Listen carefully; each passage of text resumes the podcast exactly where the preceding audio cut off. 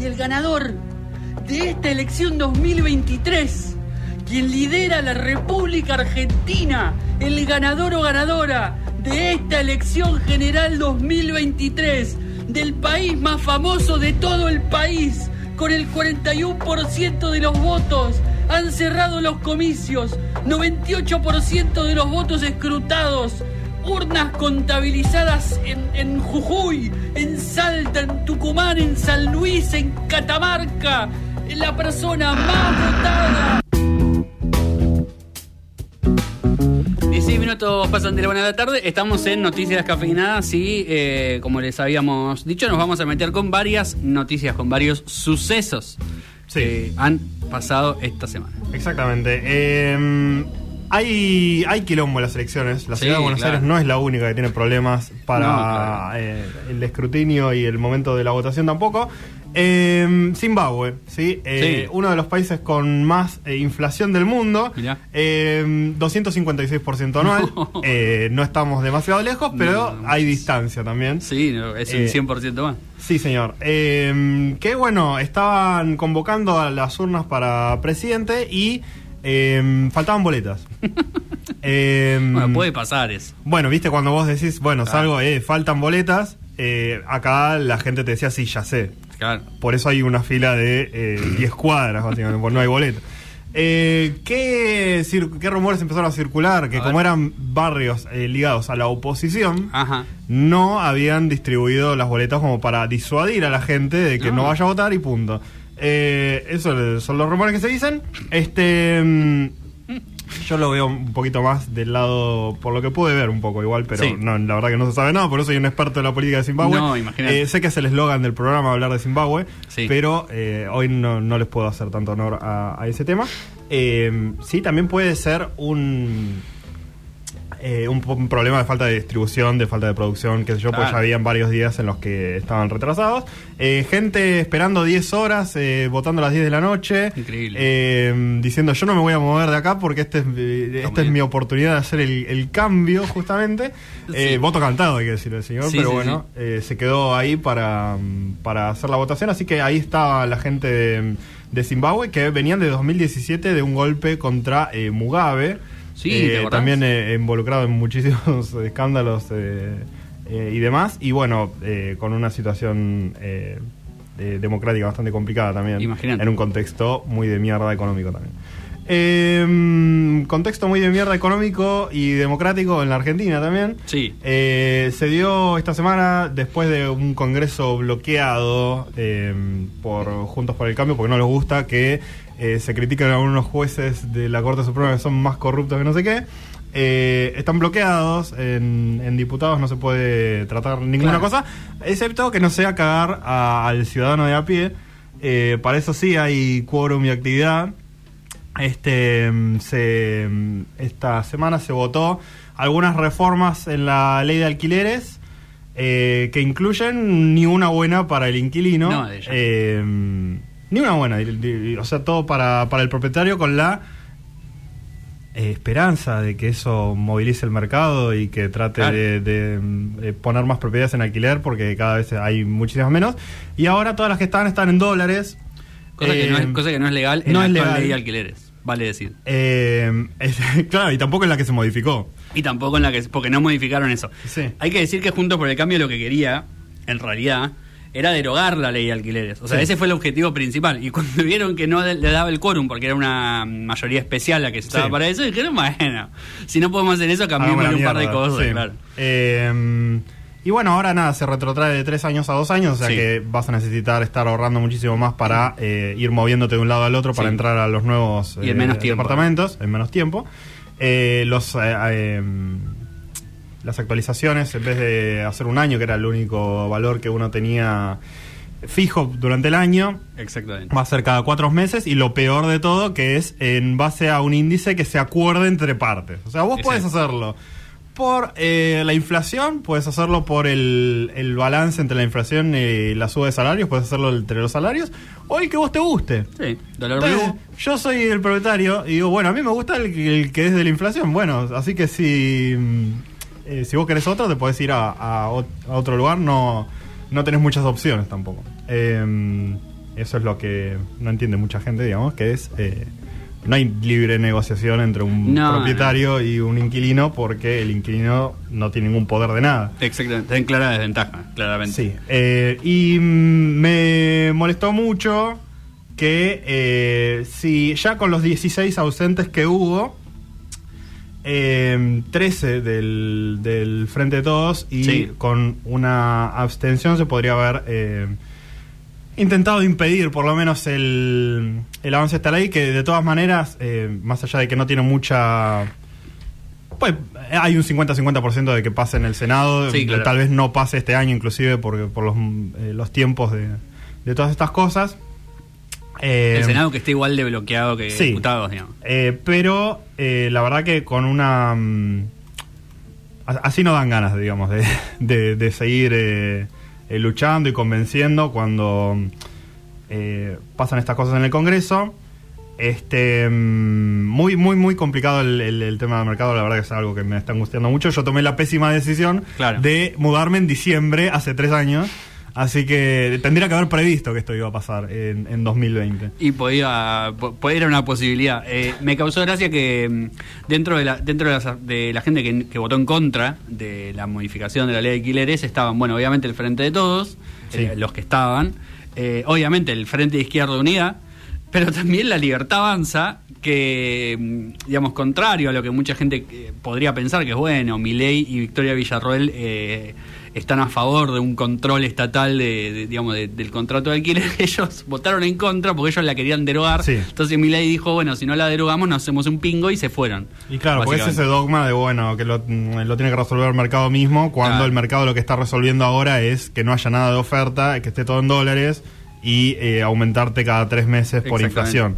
De hecho, Eh, mm, eh, bueno, la, la- esta modificación que, que ni siquiera es oficial, digamos, que, que ni siquiera es parcial, porque no, sí, nada pero es como una todavía. legitimación de, de los nuevos contratos informales. Exactamente, bueno, lo que hacen ahora las inmobiliarias es decir, eh, congelamos aún más los movimientos, o sea, ponemos menos cosas en alquiler porque ahora no sabemos, eh, o sea, ¿quién va a querer firmar un contrato bajo esta ley si saben que en- dentro de poco tiempo pueden tener una mejor, digamos, ¿no? Una más beneficiosa para sus intereses. Sí, eh, algunos eh, datos dentro de la gente que, mm, que no estuvo en la votación. Sí. Daniel Goyán, Sí, Eh, el ex ministro de Salud de la provincia. Exactamente, Leonardo Grosso, eh, candidato a intendente por San Martín, que según Sí. me informa Nacho, perdió la interna. Sí, señor. Eh, Eh, el del movimiento Evita, bueno, un diputado de Grabois. Sí, eh, Gisela Marciota y eh, Sergio Palazzo, el de la bancaria, Claro, justamente, así que ese debe tener bastantes propiedades, así que me imagino Sí, que, no creo que sea tendría que arreglar el gas y la termocupla de, de algún inquilino, entonces no, no pudo asistir a la votación.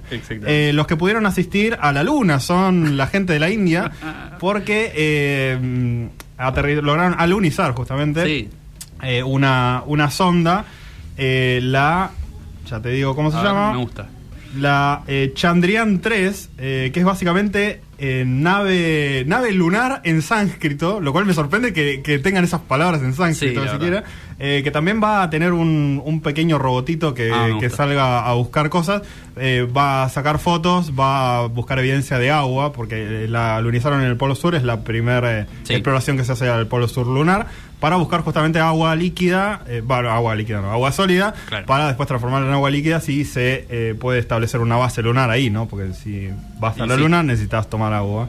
eh, o en su defecto coca u otras cosas, eh, pero no sabemos de la existencia de la Coca-Cola en la Luna, por lo menos por el momento. Tal vez eso es lo que se ocupe esta sonda de, de averiguar. Y una perlita muy linda, el, el momento del alunizaje. Sí. Estaban mostrando ahí todos los videos con, con la- el gráfico de, de la nave eh, alunizando. Y el pantalla dividida al presidente Modi. Qué grande, el presidente El, Modi lo más el grande presidente que- Modi, que tiene la cara de el Hyde Payne Sí, Harold, sí, sí. del meme del viejo que está sonriendo ahí con mucha dificultad, es exactamente igual. Y cuando alunizó, eh, todo esto pantalla dividida, así tipo, no me muestra al presidente, no quiero ver lo que está pasando. Eh, y, el chabón con una cara de nada, Claro. encima, ni siquiera estaba sonriendo o aplaudiendo nada. Cuando alunizó, sacó una banderita. No. A ver, para la gente que me está mirando en YouTube, Sí. y así una banderita de India, así. Eh, sí, serio en silencio, moviéndola ligeramente.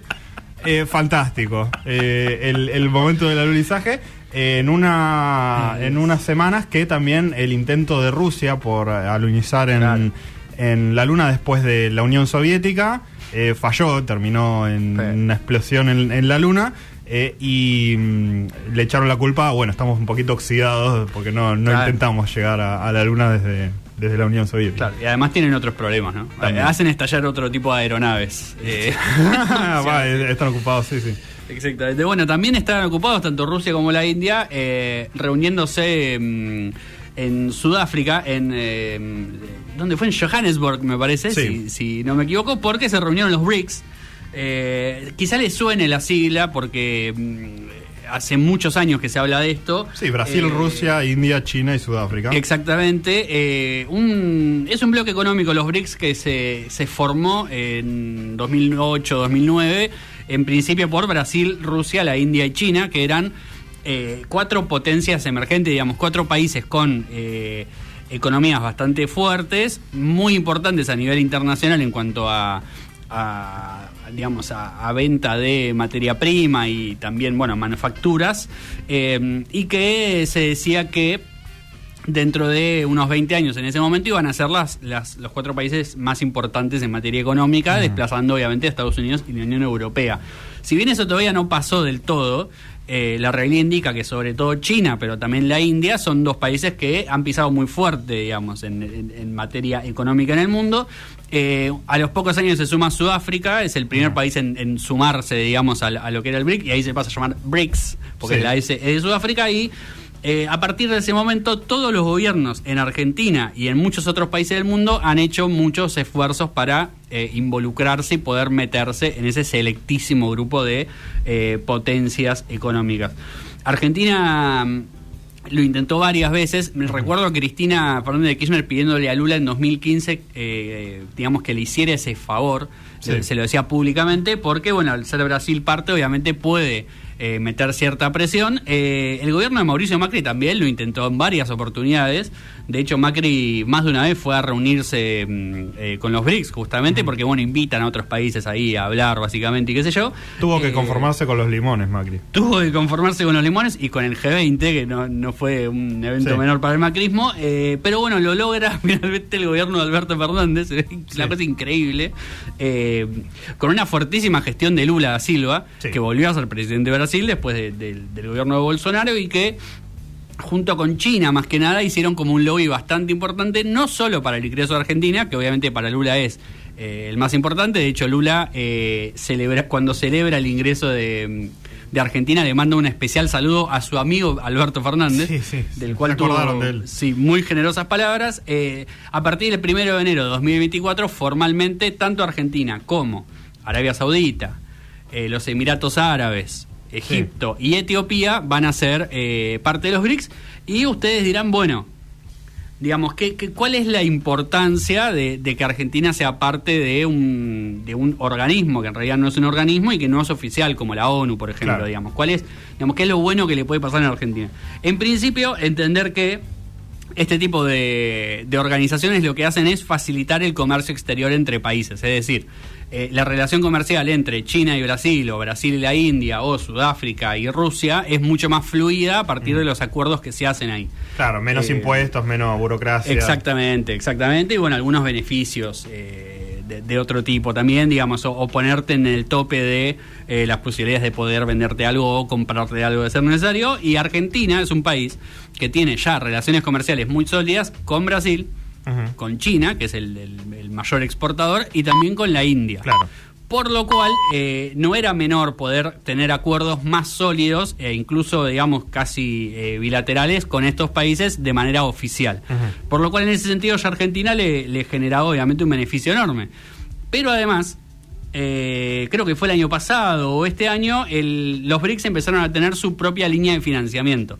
Así como existe el Banco Mundial, el Banco de París y el FMI, el BID también, el- los BRICS también tienen su propio banco, dirigido por Dilma Rousseff, que te puede dar una línea de crédito importante, algo que a Argentina no le vendría para nada mal, eh, sobre todo supuestamente, ¿no? Está destinada esa línea de crédito a educación, salud y etcétera. Después, bueno, la plata puede ir hacia cualquier lado y la realidad es que el ingreso de Argentina le daría una posibilidad de eh, acceder a esa línea de crédito, si bien más allá lo había intentado con Dilma Rousseff el año pasado, eh, y medio que ahí lo habían bicicleteado un poco con la cuestión de que no se podía, qué sé yo, bueno, el hecho de ya estar adentro, digamos, si bien no es formal, eh, ya anunciado, eh, le podría dar una, una, buena posibilidad y estamos hablando de países que representan el 30% de las exportaciones de la Argentina, es muchísimo, y estamos hablando de una Argentina que no solo necesita una línea de financiamiento, sino también necesita salir un poco de lo que es el circuito del dólar. Sí. Y anunció el BRICS esta semana, justamente, digamos, en la misma reunión en la que anunciaron el ingreso de estos países, que van a empezar a, que van a dejar de eh, negociar entre ellos en dólares. Y que van a empezar a utilizar otras monedas, puede ser tanto la, moneda, local de cada uno como quizá el yuan, por ejemplo, que es quizá la moneda más fuerte, lo cual también es una buena noticia para Argentina porque, eh, digamos, Argentina necesita los dólares como ya sabemos, y Gus se los explicó y nosotros lo dijimos un montón de veces, para pagar la deuda, además necesita eh, poder negociar en otras monedas para no gastar tantos dólares justamente y que bueno les ingresen después eh, por otros medios. Por lo cual la noticia es buena por lo menos si por estos dos meses va a ser buenísimo sí digamos que exactamente digamos que quizá en el en el plazo más corto no veamos una diferencia abismal en relación a lo que ya sucede pero bueno le abre varias puertas a, Argentina en varios sentidos. La mala noticia, si se quiere, es que eh, tanto Patricia Bullrich como Javier Milei salieron casi automáticamente a decir que Argentina no debería estar en los BRICS. Milei incluso ya había ido más allá antes diciendo que Argentina no debería ni siquiera negociar con China. Eh, a mí me causa mucha gracia que no quieran que Argentina tenga plata. O sea, que desprecien la plata eh, que puedan tener inclusive hasta para ganar plata ellos eh, y mm, ni te digo para enriquecer el país en, su conjunto. No claro. Pero eh, nada desde el macrismo no pueden venir a decir no no me parece una buena idea comprometernos con alguien porque no, no, no, nos empernaron con el fondo. Bueno, obviamente la mayoría de las críticas serán con respecto a, como habrán visto, el matiz ideológico de muchos de los países que están metidos en el BRICS, lo cual, bueno, a ver, eh, cuando se trata de, vender y comprar cosas, me parece que no hay que fijarse tanto en ese tipo de detalles. Sí, como si no tuviéramos problemas con Gran Bretaña o Estados Unidos. Sí, bueno, ni hablar. Eh, Sergio Massa lo dijo en el Council of America, en el consejo de, en una reunión que se hizo. Sí, para eso sí tenía tiempo. Eh, bueno, Massa no es diputado igual, así que. No, no, no, pero para hacer los ah, otros anuncios. Sí. sí. eso es verdad. nada, fue y dijo básicamente con bastante sentido común a los empresarios, le dijo, muchachos, eh, rasquen un poco cuando viene alguien acá y les dice que no que va a cortar relaciones con China cuando todos ustedes viven de venderle a China cosas. Sí, sí. Eh, como diciendo, a ver, sentido común, digamos. Pero bueno, eh, en principio es una buena noticia, habría que esperar a mínimamente las elecciones para saber cómo, cómo va a seguir. Lo más probable igual es que ninguno de los tres, ninguno de los cinco, porque no vamos a pobres Schiaretti y Miriam Breckman, que también son candidatos a presidente, eh, vamos a darle el beneficio de la duda de decir que una vez que lleguen ahí y empiecen a hacer cuentas, se den cuenta que hasta incluso les conviene eh, abrazarse más a los BRICS, inclusive de lo que ya lo están. Esperemos, esperemos que sí. Em, y bueno, antes que dejarlos con un minuto de silencio para hablar de las medias de Sergio Massa, eh, vamos a avanzar con nuestro programa porque tenemos también em, música con Pink Floyd y tenemos eh, Este Mundo No Me Mala Persona, fantástica serie de Netflix.